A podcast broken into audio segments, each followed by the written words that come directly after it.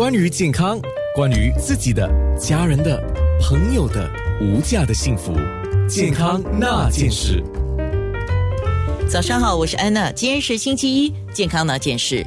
上个星期一我们讲了是骨科方面的自理问题，就是因为年纪大了或者其他的问题，造成我们年纪大以后，可能有一部分自己没有办法很好的做，那么是需要人家来帮你，或者自己完全没有办法完成，就要靠。其他人可能是一个家人或者是女佣的这个帮助了。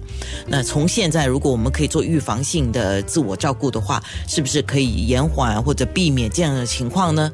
那今天我们要讲的是大小便失禁，所以将会有两位医生的，一位医生是泌尿科的专科医生张建泰医生，一位是肝胆肠胃科医生，他是韦俊涛医生。为什么我会有两个专科医生？因为我讲的是两方面，一个是大便失禁，一个是小便。失失禁，那么大小便失禁的原因可能有相同，可能有不同。等一下医生会说，我们也会有面部直播。那很多当然也是跟我们的年龄变化有关。这主要是因为我们盆骨。的那个地方的肌肉、韧带，还有我们能够使到膀胱和肠道保持紧密的一个组织变弱了。这个有没有办法经过锻炼来加强呢？等一下我们可以问医生啊。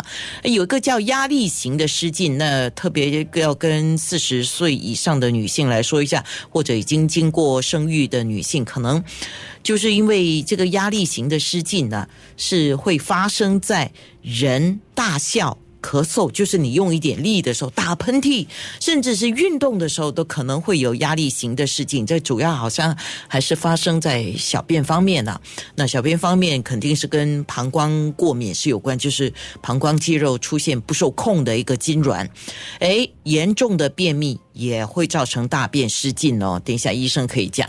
还有感染啊、疾病、神经组织的损伤等等。那我的。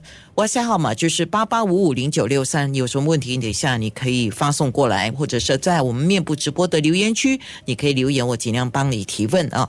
就是九六三好 FM，九六三好 FM dot A N N A。早上好，我是安娜，健康那件事。